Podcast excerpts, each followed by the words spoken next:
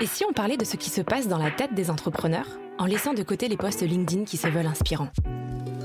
Dans le podcast En Off, produit par Shine, le compte qui libère le potentiel des pros, les entrepreneurs reviennent sur leur parcours et leur rapport à la santé mentale au travail. Sans tabou. Charlotte, bonjour, merci d'être avec nous aujourd'hui. Merci pour l'invitation. Avec grand plaisir. Tu es la cofondatrice de Celency, la plateforme qui dépoussière la brocante et la seconde main. Je suis très heureuse de t'accueillir aujourd'hui pour en apprendre plus sur ton quotidien d'entrepreneuse. Alors pour commencer, tu as cofondé Celency il y a 8 ans maintenant. Qu'est-ce qui t'a poussé à te lancer dans une aventure entrepreneuriale? Euh, ce qui m'a poussé, je dirais, c'est vraiment ma passion pour le secteur, plus que des velléités à devenir euh, entrepreneur depuis toujours. Je n'avais pas forcément euh, ça en tête. Mais j'étais passionnée de déco, plus particulièrement de brocante, et je chinais pas mal. Et je me suis dit qu'il y avait sans doute quelque chose à faire pour transformer les usages, leur rendre en tout cas la pratique un peu plus agréable, un peu plus inspirante, que de devoir se lever à 5 heures du matin le dimanche pour aller dénicher la bonne pièce au bon prix, etc. Donc voilà, c'est vraiment parti d'un besoin personnel et c'est de ce besoin que je suis arrivée vers l'entrepreneuriat. Et alors, quel état d'esprit tu dirais qu'il faut avoir quand tu montes une entreprise? Je pense que, bon, déjà, première chose, c'est un peu un état d'esprit très ouvert. Euh, en tout cas, être dans un mindset d'ouverture au maximum. J'entends beaucoup d'entrepreneurs qui ont, alors peut-être moins aujourd'hui, mais qui peuvent avoir un peu peur de partager leurs idées, euh, de peur de se les faire voler, etc. Au contraire, je pense que la première chose, c'est vouloir vraiment partager, ouvrir, euh, pour récolter un maximum d'avis, en fait, du, du marché que l'on adresse, de ses potentiels clients. Donc ça, c'est, je pense, le premier point très important. Et ensuite, euh, être ouvert justement aussi à, je dirais, à, faire évoluer son idée euh, en ce sens, parce qu'en fait, on n'est pas forcément, on a pas, on a euh, plein de biais, on a sans doute des bonnes idées, des bonnes intuitions, mais pas toujours vérifiées, en tout cas sur lesquelles il n'y a pas toujours un fort potentiel. Donc, il faut être aussi assez agile pour dès la partie conceptualisation, conception en tout cas de l'idée, être capable de se faire challenger. Je pense que la deuxième qualité, au-delà de l'ouverture, c'est la détermination. Il faut prendre avec un peu de pincette ce que je viens de dire, c'est-à-dire, oui, être capable de se faire challenger, mais s'accrocher, être quand même fidèle à, à ses idées, à ce qu'on ressent dans le fond. Si on a des convictions très fortes, il faut les pousser loin, parce qu'en fait, on va avoir a priori plutôt plus d'objections euh, que de validations. Euh, donc, il va falloir euh, aussi être capable de les affronter, de les confronter, de défendre ses idées, etc. Donc, en ça, il faut aussi être capable d'être déterminé. Je pense que le mélange des deux devrait faire un bon mélange pour amorcer une aventure entrepreneuriale. Et est-ce que c'est compliqué de trouver euh, les premières personnes avec lesquelles tu vas vraiment euh, monter ta boîte, les premiers recrutements? Comment ça se passe? Je trouve que le recrutement, c'est pas, c'est pas ce qui m'a paru le plus difficile on arrive relativement bien à motiver des jeunes. En fait, euh, moi, à ce moment-là aussi, j'avais 25 ans, donc je cherchais aussi des profils euh, jeunes, sortis d'école, qui avaient envie de se lancer dans une aventure entrepreneuriale sans emporter forcément les risques, etc. Euh, en tout cas, avec un salaire assuré en face et tout ça. J'ai trouvé que c'était relativement facile de trouver des, des, profils salariés. en revanche, ce qui est plus compliqué, c'est de trouver des associés, des gens qui vont aussi porter le risque, s'associer à une idée, s'associer à une vision. Euh, et avec lesquels il va falloir modeler aussi une vision commune, etc. Ça, je trouvais que c'était plus compliqué. Tu as cofondé euh, avec Maxime Bruce, qui est aujourd'hui ton mari. Mm. Est-ce que euh, c'est plus dur de gérer une entreprise en couple ou au contraire, est-ce que ça facilite les choses? Bon, alors j'ai pas beaucoup de recul pour dire que c'est plus facile ou moins facile puisque je n'ai jamais entrepris autrement qu'en couple. Et en fait, c'est fait de manière super naturelle. Ça a été hyper fluide dès le départ. Je pense que les gros atouts, c'est qu'en fait, on avait validé des valeurs communes, une vision euh, commune. Euh, et ce qui nous restait à valider, c'était la complémentarité business, en fait. Et donc, ça s'est révélé, enfin, avéré assez vite. Euh, et donc, bah, c'était un gros match. Donc, je dirais que, en conclusion, aujourd'hui, mon ressenti, c'est qu'entreprendre en couple, quand il y a ce, triple alignement, euh, qui est du coup plus facile à trouver qu'avec euh, une personne externe. Euh, ça permet d'aller plus vite sur des business parce que ça rend plus rapide la communication. ça évite, je pense qu'il y a moins de potentiel non dit que dans une relation autre. je pense que c'est plus, c'est plus ancré, c'est plus, enfin la relation elle est plus, elle est vraiment authentique quoi. Ouais, vous êtes plus direct, j'imagine. Carrément, beaucoup plus cash. Donc, euh, alors avec euh, beaucoup plus cash parfois, et ça manque peut-être un peu de forme. J'ai le souvenir de début où il fallait qu'on adapte la relation au, schéma professionnel, mais globalement, c'est un vrai, je pense que c'est un vrai accélérateur. Quelle place, toi, est-ce que tu accordes à la santé mentale, euh, pour toi, mais aussi pour tes équipes on a traversé quand même des périodes pas faciles, surtout pour les, pour les petites boîtes. Euh, quelles actions est-ce que tu mets en place dans ton quotidien et aussi euh, en termes de management pour accompagner ton équipe? On a mis en place pas mal de choses. Je dirais que hum, déjà, à titre personnel, donc sachant qu'on est aussi associé en couple, le vrai risque, c'est justement que l'entrepreneuriat prenne une place trop forte dans nos vies, euh, parce que c'était notre premier projet en fait à deux, euh, c'était ce projet euh, business, et donc il a tout de suite pris une place très forte. Il a fallu, il a fallu équilibrer les choses. Donc les équilibres se sont faits de manière un peu naturelle. On, s'est mariés, on a eu des enfants qui ont pris du coup une place plus forte aussi dans nos vies. on a eu d'autres projets qui sont nés dans le temps, etc. donc je pense que la on a donné une place plus forte avec au perso euh, naturellement. Euh, et je pense que très vite, ce que l'on s'est imposé, c'est d'avoir un rythme de, travail euh, normal. Je dirais un rythme, en tout cas sur le plan horaire, parce qu'au début, ça ressemblait à, pas grand chose. mais on a voulu avoir un, un, rythme assez sain où en fait le soir on peut rentrer, profiter de nos enfants. le week-end on ne travaille pas sauf s'il y a une urgence. donc on est toujours un peu connecté, on est alerte, je dirais, mais on n'est pas actif. Euh, donc euh, ça, ça a changé beaucoup de choses. Euh, déjà, et ça nous a offert un vrai confort au quotidien et des vraies respirations. je pense que ces respirations, elles sont essentielles. Donc là, je parle en l'occurrence de notre vie de famille, mais c'est vrai pour beaucoup de choses. On est tous les deux assez sportifs, donc on se donne pas mal de temps pour faire du sport et on sent que le sport est un élément, pour nous en tout cas, essentiel pour notre santé mentale. Et après, à réussir à rechallenger aussi ces équilibres régulièrement. Donc, on a l'habitude de se faire des points euh, à deux, euh, je dirais presque une fois, une fois par an. On se dit, OK, c'est quoi les trucs qui sont importants euh, pour nous? C'est quoi, là, dans l'année, les choses qu'on a envie de faire et, pas du tout business. Hein. Je parle vraiment que un peu de notre, notre bucket list, quoi.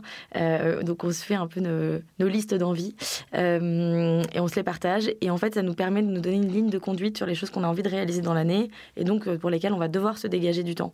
Donc, c'est un peu un exercice aussi derrière d'organisation parce qu'il faut pouvoir se s'organiser à deux, euh, avec, la, voilà, des, euh, avec les autres aussi. Euh, mais je pense qu'aujourd'hui, en tout cas, on, se donne vraiment, on se donne du temps pour nous individuellement et, et, ça, c'est important dans le cadre du, de enfin, pour l'équipe, qu'est-ce qu'on a mis en place pour, pour la team? Bon, la première chose, c'est qu'évidemment, ce qui nous a beaucoup challengé au départ, on n'était pas du tout une boîte euh, remote friendly. Enfin, on était euh, euh, très présentiel, jusque, effectivement, jusqu'au confinement successif, qui nous ont pas mal questionné, qui nous ont pas mal challengé. On a revu notre organisation. Aujourd'hui, on permet à nos salariés de réaliser jusqu'à 50% de leur temps en, en, télétravail, avec des jours qui sont imposés, mais, mais pour être sûr de pouvoir avoir des temps en équipe aussi, etc. Donc je pense que ça, c'est un premier élément de, confort, en tout cas de souplesse, et qu'on sent euh, euh, très positif pour les équipes. On a aussi construit une culture euh, de, boîte qui permet d'être pas uniquement dans un, pas à 100% en tout cas dans un cadre purement professionnel, mais aussi d'avoir du temps off et du temps de qualité pour créer des relations qui sont authentiques, qui sont sincères et qui vont au-delà du cadre pro. Et ça, je pense que ça, c'est au départ, on l'a porté forcément euh, pas mal à deux avec Max. Et aujourd'hui, c'est vraiment porté par l'équipe. Euh, donc, euh, ils ont on partage des moments de qualité tous ensemble en dehors du travail. Et je pense que ça, ça contribue aussi à des équilibres, à la santé mentale pour se dire, OK, en fait, je suis là parce que je fais partie d'un tout, d'un collectif, d'un projet. et je partage d'autres choses que juste des projets purement pro. Et est-ce que tu dirais que tu mènes une vie équilibrée aujourd'hui Carrément? Franchement, je pense que j'ai vraiment. En tout cas, moi, je me sens sur un super équilibre. Après, cet équilibre nécessite, et il faut vraiment le rechallenger, le rediscuter régulièrement. Mais en ce moment, je peux affirmer que oui, j'ai une vie très équilibrée. Et alors, tu nous parlais de famille, de sport. Euh, est-ce que tu as d'autres, euh, d'autres rituels, d'autres habitudes qui te permettent vraiment euh, de repartir du bon pied après un échec ou alors juste de te mettre dans un bon mood pour la semaine qui arrive? Je pense que Naturellement, j'ai la chance de prendre beaucoup de recul par rapport au business et par rapport au, au pro. Donc, euh, ne m'a jamais empêché de dormir, je dois dire. Et ça, c'est quand même une grande chance. Parfois, je suis préoccupée. Les plus grandes préoccupations, elles sont liées à des sujets RH. Euh, Mais en fait, l'expérience m'a montré qu'il y a toujours des solutions à tout. Donc, en fait, euh, parfois, il faut les mettre en place très rapidement. Et donc, le stress, c'est plutôt le temps euh, que l'on a, dont on dispose pour pouvoir mettre en place des choses. Mais en réalité, euh, trouver des solutions, j'ai pas peur qu'on en trouve. C'est juste, est-ce qu'on va les trouver dans le temps imparti? Hum, Donc après, c'est plutôt une dépression organisationnelle. Mais en tout cas, j'ai déjà la, conviction qu'il y aura des solutions pour tout. Première bonne chose. Et après, qu'est-ce que je mets en place réellement euh, je sais que on prend euh, régulièrement le pouls euh, des équipes, on suit les projets euh, d'assez près. Moi, j'aurais du mal à me détacher totalement de ce qui se passe à l'intérieur des équipes, donc je suis quand même assez engagée dans le business encore aujourd'hui, et j'en ai besoin pour être sûre d'être un peu en maîtrise et de comprendre ce qui se passe. Dans le perso, je pense que c'est du temps avec mes proches, donc que ce soit ma famille, mes enfants ou mes potes. ça, c'est assez important parce que c'est des moments où alors avec les enfants déjà c'est très pour le coup on est dans du pragmatisme absolu. Euh, et donc euh, le jeu etc c'est vraiment un moment pour le coup on lâche prise totale. Et après les, échanges avec les, amis et tout ça c'est assez euh, c'est assez riche aussi pour se pour s'évader. Euh, et je pense la nature, nous aujourd'hui, on a, pour parler de revenir sur la question d'avant aussi, euh, des équilibres, on a mis en place cette année, on passe 10 jours par mois euh, dans le sud-ouest. donc on a un rythme de remote qui, qui est assez confortable. Nos enfants n'étant pas encore scolarisés, on peut se permettre d'avoir deux week-ends plus une semaine au milieu, on est dans le sud-ouest en pleine nature. Et donc là, c'est un peu notre bouffée d'oxygène. Donc je dois dire que ça, ça nous aide aussi à prendre un peu de, de hauteur, de recul, un, un temps calme. En termes d'équilibre, c'est juste dingue parce que c'est un moment où en fait on est assez isolé là-bas. Euh, et du coup, ce moment d'isolement nous permet de réapprécier la dynamique parisienne, l'énergie qu'on trouve ici, etc.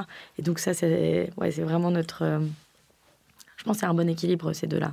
Demain, si tu avais la possibilité de faire un bond dix ans en arrière et de donner un conseil à la personne que tu étais il y a dix ans, au moment de lancer Celency, qu'est-ce que tu lui dirais?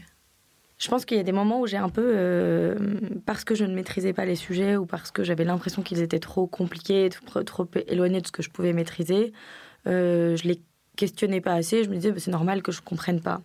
Et du coup, ça m'a empêché d'avoir un esprit critique et d'identifier parfois des problèmes.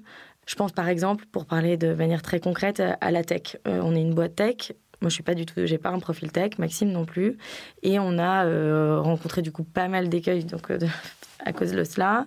Alors c'est pas parce que je n'aurais pas enlevé la confiance que j'ai donnée envers les personnes, c'est pas ce que je veux dire, mais c'est par contre plus questionner, plus me rapprocher, essayer de me dire, ok, si je ne comprends pas et si on n'est pas capable de m'expliquer ce que l'on fait, c'est qu'a priori, il n'y a pas une bonne maîtrise. Je suis assez convaincue, pour le coup, euh, la communication, ça doit être maîtrisé par tous les corps de métier euh, et qu'on doit tous être capable d'expliquer clairement ce que l'on fait, les projets sur lesquels on travaille, nos objectifs, etc.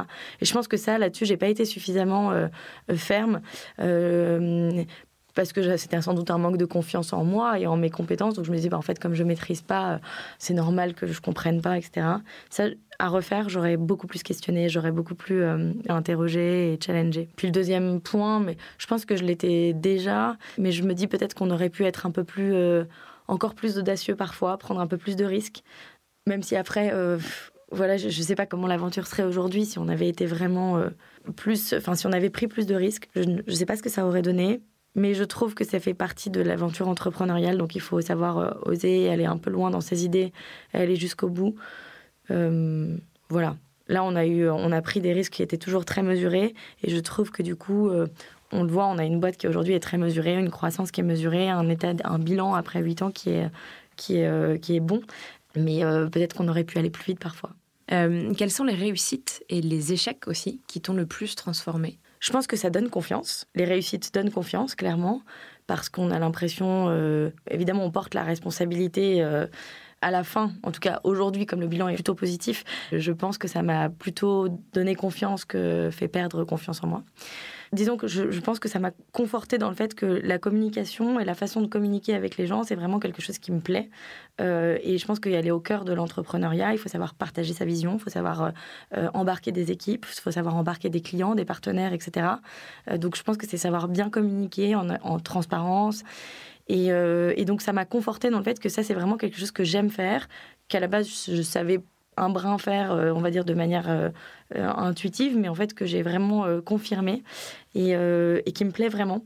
Donc je crois que les réussites m'ont conforté dans le fait que j'étais là où j'avais envie d'être aussi. Et donc je pense que ça c'est quand même assez, assez important. Je me sens un peu plus ancrée. Et après, les échecs, je pense que dans les difficultés qu'on a rencontrées, ça aide à prendre aussi pas mal de recul. Parce que comme je le disais, je suis convaincue qu'il y a des solutions à tout, que déjà que rien n'est grave, en tout cas ce qui est lié au business n'est pas grave. Et tout nous fait grandir. Donc je, crois que ça m'a aidé à beaucoup relativiser et à prendre les choses moins à cœur. Je suis quand même quelqu'un de très sensible et de très spontané, etc. Et je pense que les, erreurs m'ont aidé, alors non pas à perdre ma spontanéité, mais en tout cas euh, ma sensibilité, mon extra-sensibilité, à être un peu plus, euh, un peu plus posée, en fait, à gagner en maturité, quoi, tout simplement. Mais euh, peut-être que finalement, ce cheminement, je l'aurais eu aussi en étant euh, salarié dans une boîte. Je ne suis pas sûre que ce soit lié à l'entrepreneuriat, mais c'est plutôt lié effectivement au fait de rencontrer des, des, succès et des échecs dans la vie professionnelle. D'ailleurs, sur cette notion d'échec, est-ce que, est-ce que toi, ta position sur ce qu'est un échec a évolué au fil des années? J'ai déjà envie de dire que ce qu'on a démontré jusque-là montre que il y avait un potentiel. Dire, même si on, demain la boîte échouait, on aura déjà fait un, chemin en phase avec les ambitions qu'on défendait euh, aux prémices de, de Donc voilà, et puis après, les, échecs, c'est surtout les échecs humains. Et je pense que ça, pour le coup, j'avais pas forcément conscience qu'ils existaient. Euh, les échecs de rencontres, les déceptions, les en fait, je me rendais pas du tout compte de ce que ça représentait le HR, quoi. Et ça, j'ai vraiment vite compris que les échecs, ils étaient surtout là-dedans, qu'on pouvait que apprendre, que personne ne pouvait euh, faire des recrutements, euh, euh, avoir assuré en tout cas des, des potentiels euh, et des, euh, des profils parfaits, des profils euh, ultra compétents qui fit surtout sur les valeurs, avec qui ça va matcher, avec qui l'aventure va être impeccable, etc. Non, c'est des relations humaines. Donc, par définition, il y a toujours des, il y a des échecs dans les relations. et c'est pas forcément des échecs, c'est juste qu'on n'est pas. Il y, a, des désalignements, je dirais. Je pensais pas le vivre comme ça il y a huit ans et j'ai trouvé que c'était douloureux dans l'aventure. Et pour rester sur les ressources humaines, est-ce que ça veut dire que euh, ce que tu as appris au fur et à mesure de l'aventure t'a incité aujourd'hui à prendre plus de recul avec les gens que vous recrutez À être peut-être moins engagé, moins empathique? Enfin, je, je, je sais pas, mais est-ce que du coup, tu, tu, tu gères euh, ton équipe différemment? Oui, complètement. J'ai le souvenir des, premières années où la première équipe que l'on avait, on était, c'était un peu comme une, une famille. Donc, quand il y a eu les premiers départs, ça m'a touché, je l'ai pris en plein cœur, quoi. Et je le prenais comme un échec parce que je me suis dit, mais mince, j'ai pas réussi à fidéliser cette personne qui est restée euh, trois ans, euh, quatre ans dans la boîte et qui part pour de nouvelles aventures, mais qu'est-ce que j'ai fait, tout ça. En fait, euh, c'est pas du tout un échec. Enfin, je veux dire, c'est normal. donc, c'est juste que j'étais beaucoup trop sensible et j'avais du mal à gérer ces, moments-là.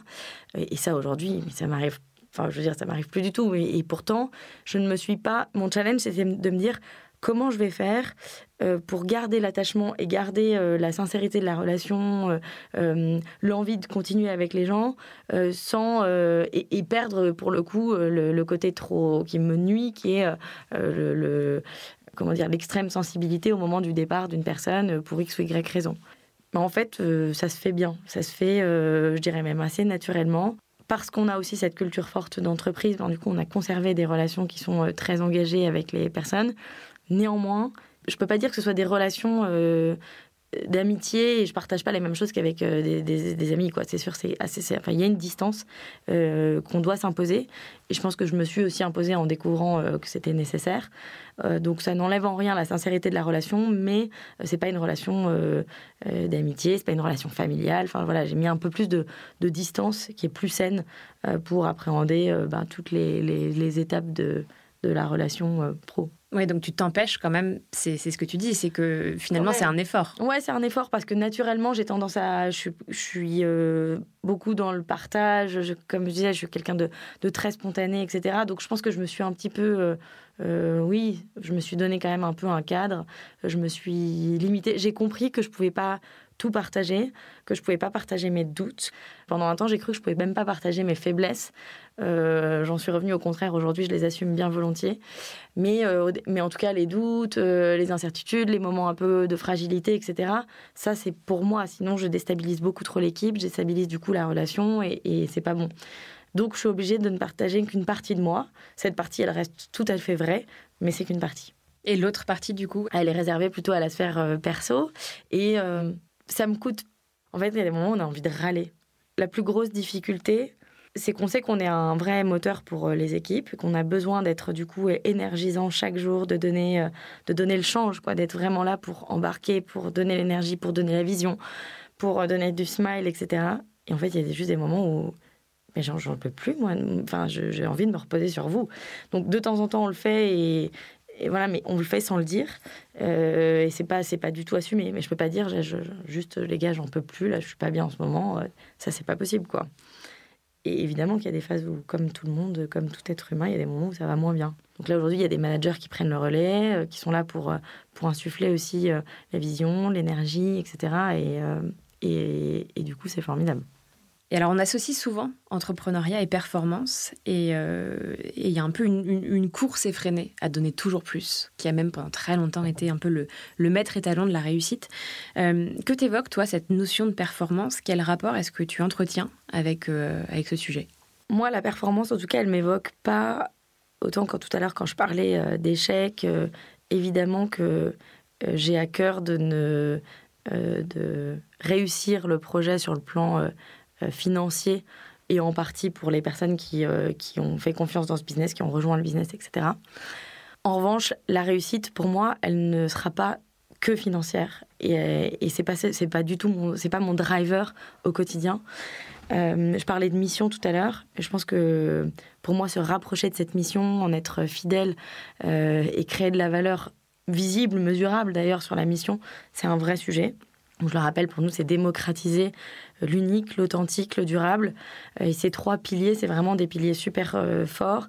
Euh, l'authenticité, c'est une valeur qui, à titre perso, me parle beaucoup parce qu'en fait, je trouve que c'est le un peu sans doute ça prend un peu le contre-pied de euh, la société dans laquelle on évolue en ce moment, mais je pense que c'est aller chercher effectivement le vrai dans les relations, dans ce qui nous entoure, dans euh, euh, nos organisations, dans évidemment dans nos décos et dans les objets qui avec lesquels on vit. donc l'authenticité c'est assez clé, la singularité pour qu'on puisse, qu'on ose être nous-mêmes.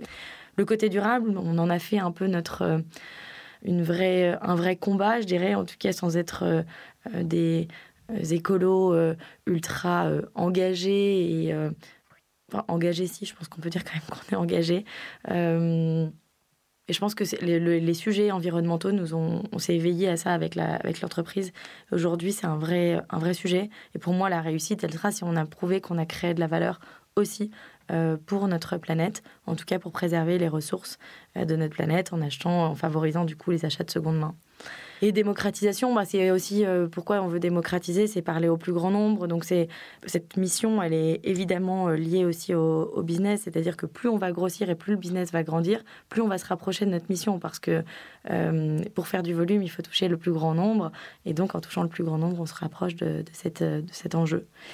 Donc voilà, du coup, il y a la mission, il y a le financier et puis il y a toute la partie RH euh, hein, dont on vient beaucoup de parler, mais euh, je pense que moi, ce qui, ce qui me rend pleinement, en tout cas, euh, heureuse et ce qui m'énergise au quotidien, c'est d'avoir des équipes qui sont engagées et heureuses de venir travailler pour ce projet, de venir travailler auprès de cette équipe. je ne sais pas s'il y a quelque chose qui peut être plus gratifiant en vrai que, que, que ça au quotidien. Quoi.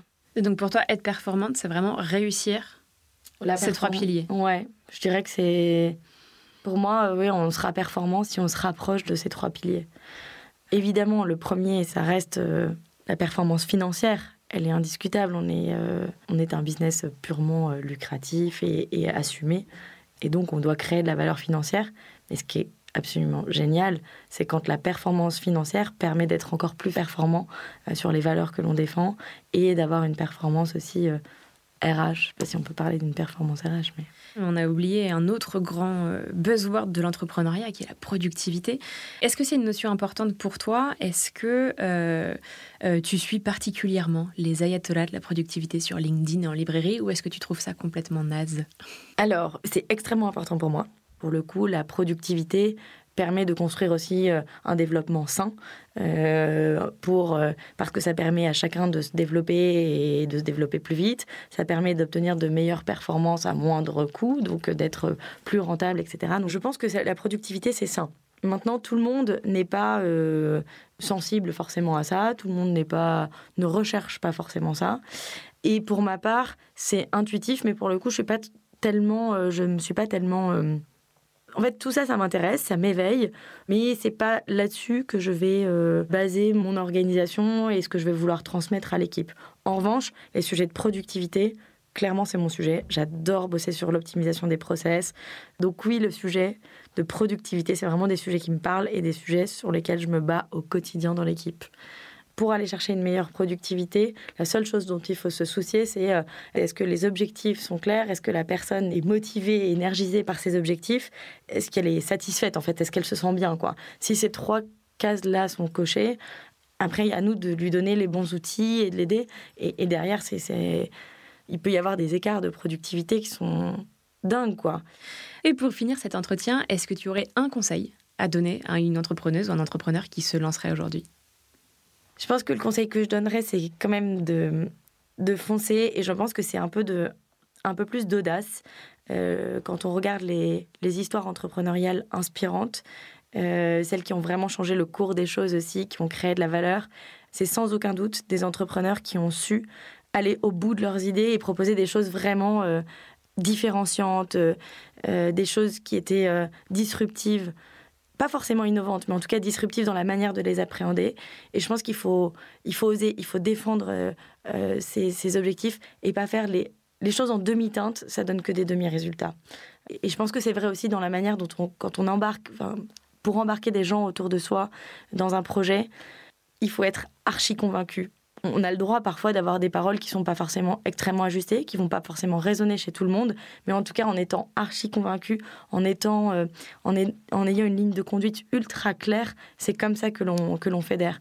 Donc je pense que ça c'est, je dirais, ouais, l'audace c'est aller au bout des choses en ayant euh, une ligne euh, directrice bien claire. Eh ben merci beaucoup pour cette discussion, Charlotte. Merci à toi, Naïs.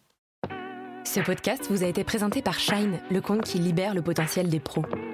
Envie de découvrir plus de témoignages? Écoutez les autres épisodes dans Off. Et si vous avez aimé ce podcast, n'hésitez pas à vous abonner et à ajouter des étoiles sur votre plateforme d'écoute préférée.